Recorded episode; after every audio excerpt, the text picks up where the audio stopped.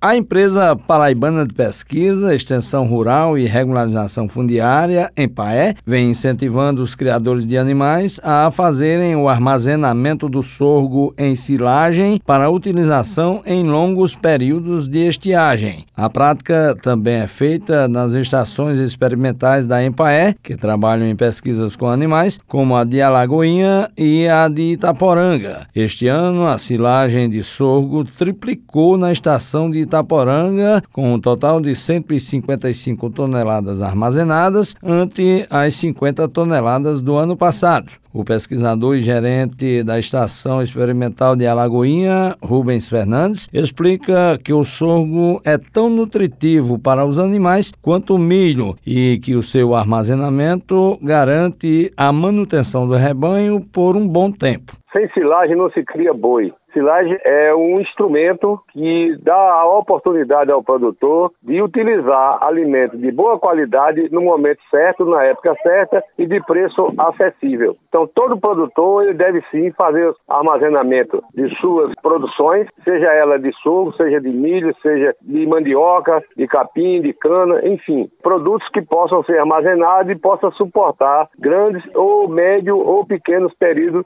durante o armazenamento. O sorgo é uma cultura que ela é asiática e que ela está se adaptando muito bem às condições climáticas da nossa região. Ela é semelhante, tem energia tanto quanto o milho e ela se adapta muito bem na condição de silagem. Você tem a semente, você faz o plantio, ela é uma gramínea e que ela tem a mesma semelhança do milho e mais fácil de você trabalhar durante o período de armazenamento. Então ela substitui o milho em todos os parâmetros. Rubens Fernandes também falou sobre como é feita a silagem. Isso é feito com máquinas. Nós temos máquinas colheitadoras de silagem de sorgo no campo, a gente faz silo de superfície, a gente vai amontoando esse material de uma determinada área e aí o próprio trator é que vai socar esse material, porque tem que expulsar todo o ar do silo para que a gente possa ter uma longevidade maior da silagem. Quando você faz isso bem feito, a bactéria que promove a fermentação, ela vai fazer a fermentação e não a conservação.